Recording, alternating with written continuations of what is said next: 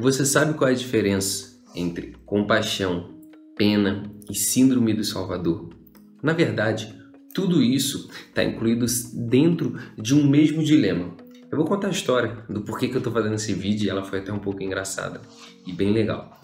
Uma amiga minha, não vou falar o nome dela, não sei que ela se manifeste aí nos comentários, ela chegou e falou assim: aí você atende a pedido para falar sobre algum tema? Eu falei: sim, se eu souber falar, né?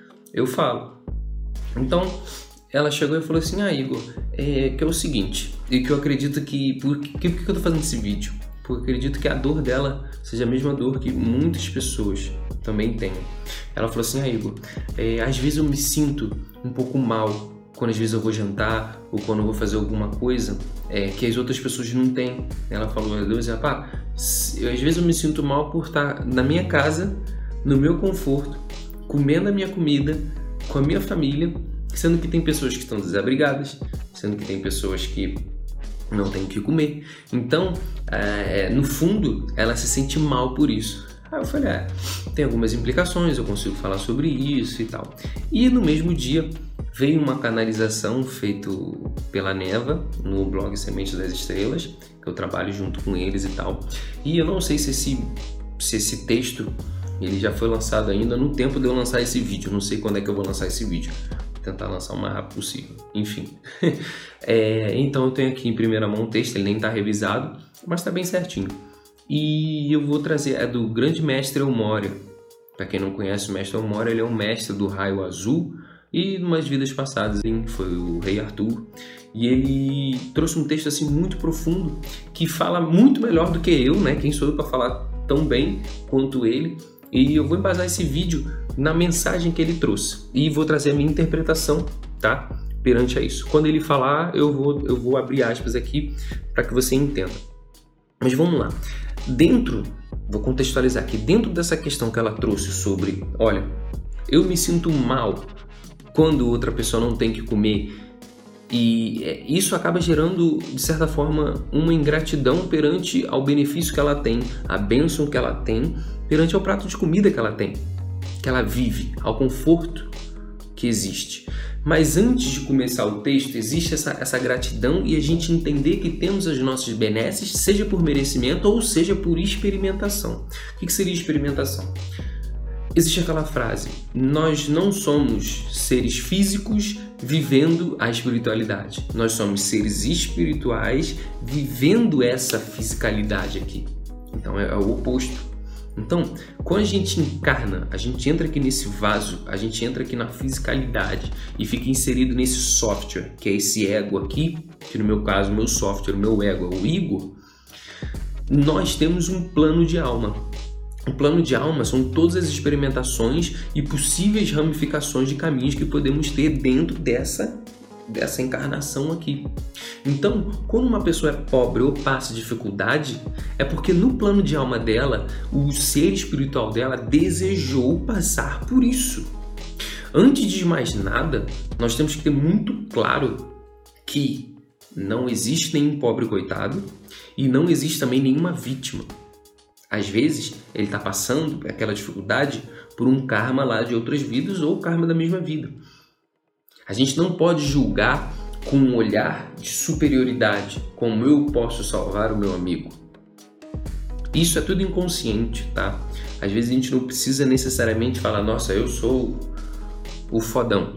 Não, mas é, é, é, é, inconsciente. O nosso ego ele tenta trazer essa forma de controle, ele tenta trazer essa forma de autoafirmação falsa. Então, que a gente entenda, existe esse plano de alma, existe essa experimentação por parte de todos nós. Existe karma, existe experimentação, existe tudo isso, tudo isso é imbricado, tudo isso é, é, é junto.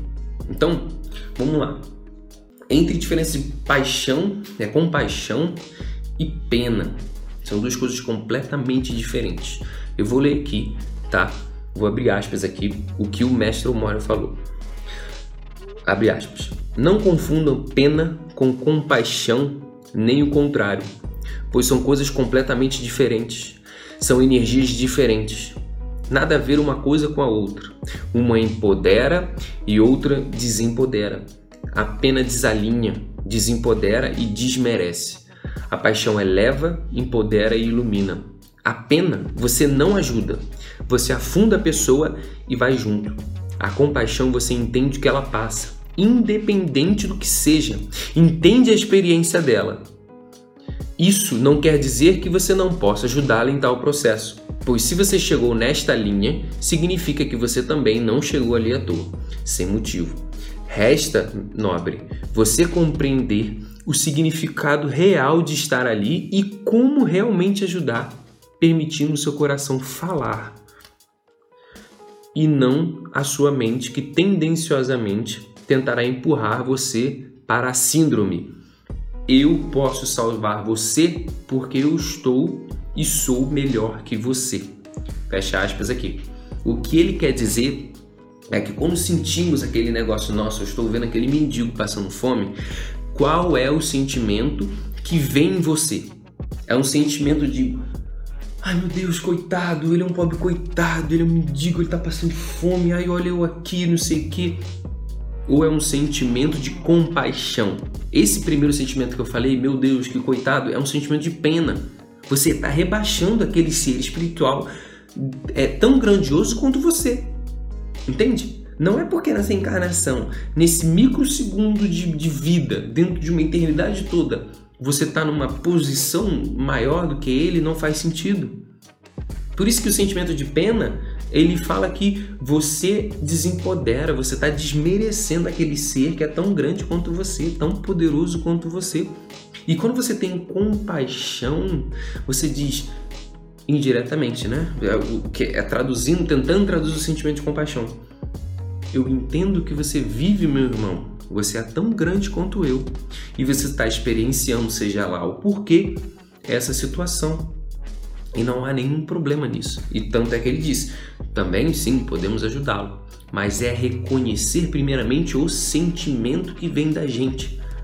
Porque eu já adianto, o sentimento de pena é o sentimento de ego.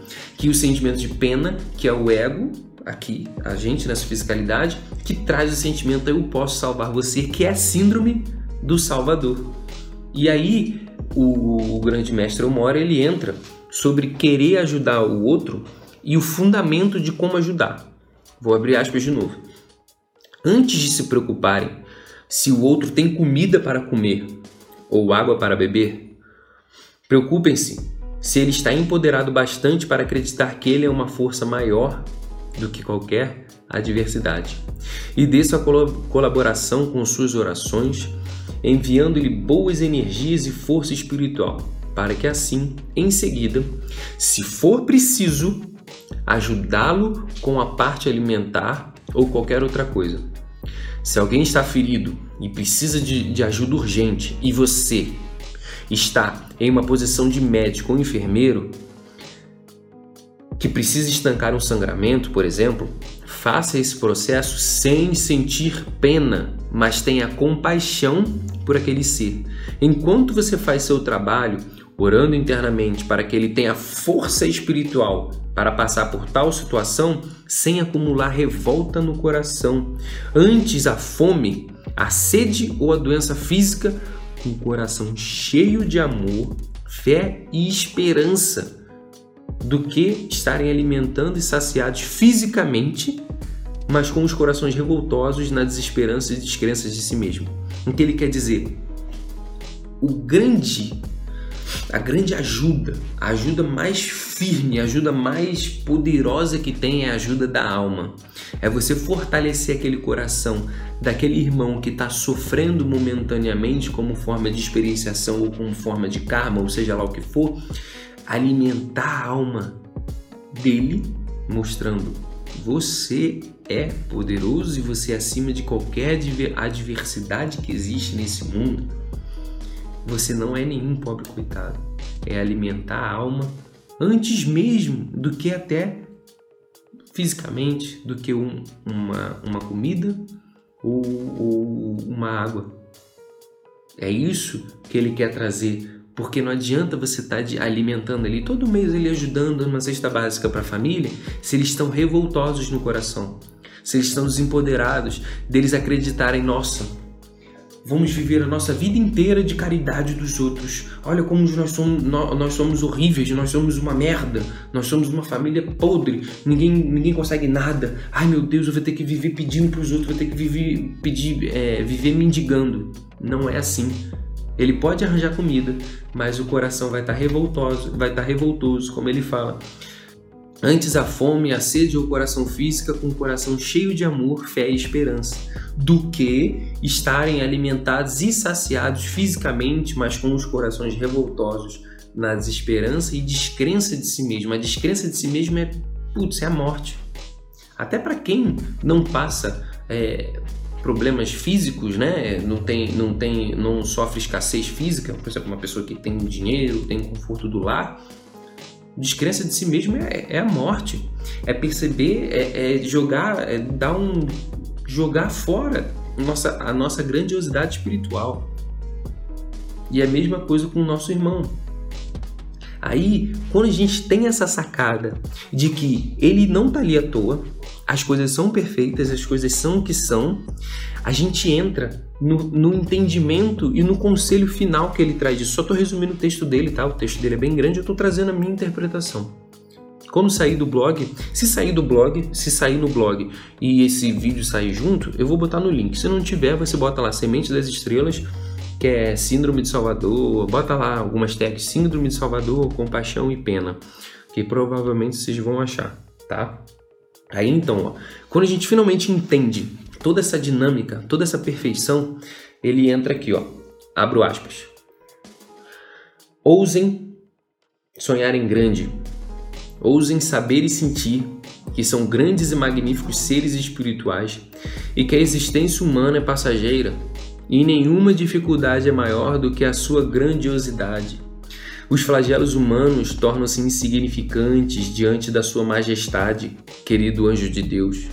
E quando você acreditar nisso, nada mais trará sofrimento a você, pois o sofrimento, o que leva a sofrimento contínuo é o inconformismo em todos os níveis, que, por tabela, leva você a entrar no estado de salvador.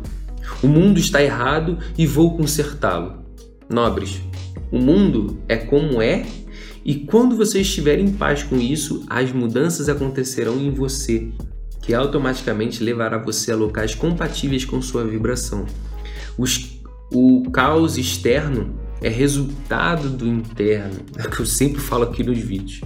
Voltando, e vice-versa. Colabore com a mudança do mundo, mudando você antes de tudo. Se quer paz e amor no mundo, seja primeiro essa paz e amor em você mesmo. Pois enquanto você estiver em guerra com você mesmo, simplesmente não aceitando quem você é, nada poderá apresentar-se diferente externamente. Resumindo, o inconformismo e baixa autoestima nos levam a ser salvadores do mundo. É, é eu parafraseei só essas, essas três partes do texto, mas resumindo, o que ele traz também é a nossa baixa autoestima nos leva a ter essa vontade de querer salvar o mundo, porque a gente tenta transferir no outro esse amor que a gente não tem, que a gente não se sente bem com nós mesmos, então a gente ajuda o outro esperando que ele agradeça as palmas para a gente se sentir bem. Isso é compaixão? Não é.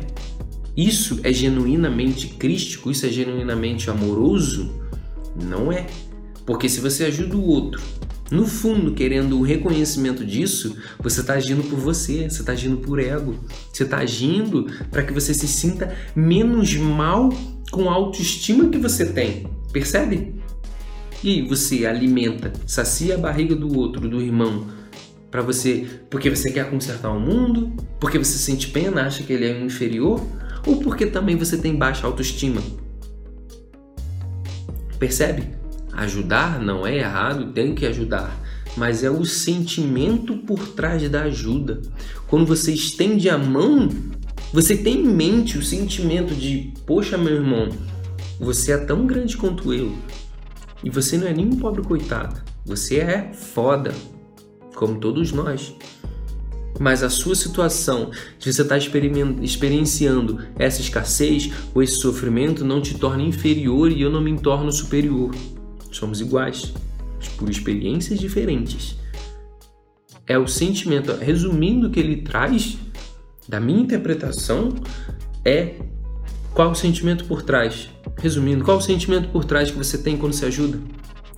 Quando alguém na rua pede dinheiro para você e você não quer dar dinheiro, e depois você volta para dar dinheiro, qual o sentimento que você tem?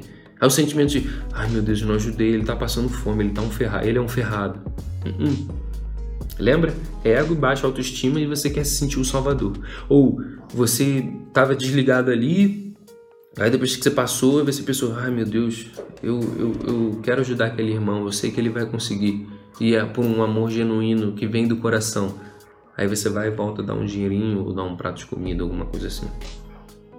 É essa é a questão que ele traz, é bem profunda a mensagem, é bem linda. Então, se você tem também essa questão de eu quero salvar o mundo, é uma baixa autoestima que você está querendo compensar no aplauso do outro irmão.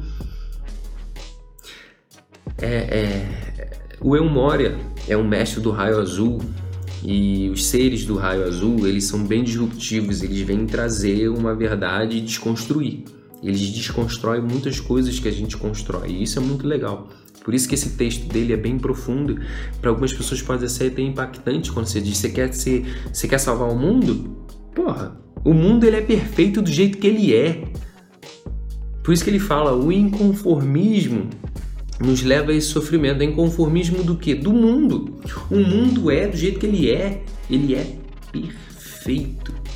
Ai, Igor, como é que é perfeito? Olha essa desgraça toda que passa. Sim, ele é perfeito. Dentro da lei kármica de causa e efeito, as pessoas que estão fazendo besteira e as pessoas que estão sendo prejudicadas, elas, elas estão imbricadas nesse emaranhado de causa e efeito também. Vamos parar com essa coisa de vitimismo, nessa coisa de, ai meu Deus, o fulano não pode, ele está sofrendo. Que é isso? Ele é enorme, assim como você. Entende? Se, se vocês quiserem ter mais vídeos sobre isso de algum de algum de algum texto de algum mestre que venha ou alguma dúvida, se eu, se eu souber falar também, né? Manda aqui no comentário, tá? Ou manda por inbox no Instagram, no Facebook ou no próprio YouTube. Um abraço, valeu, até a próxima.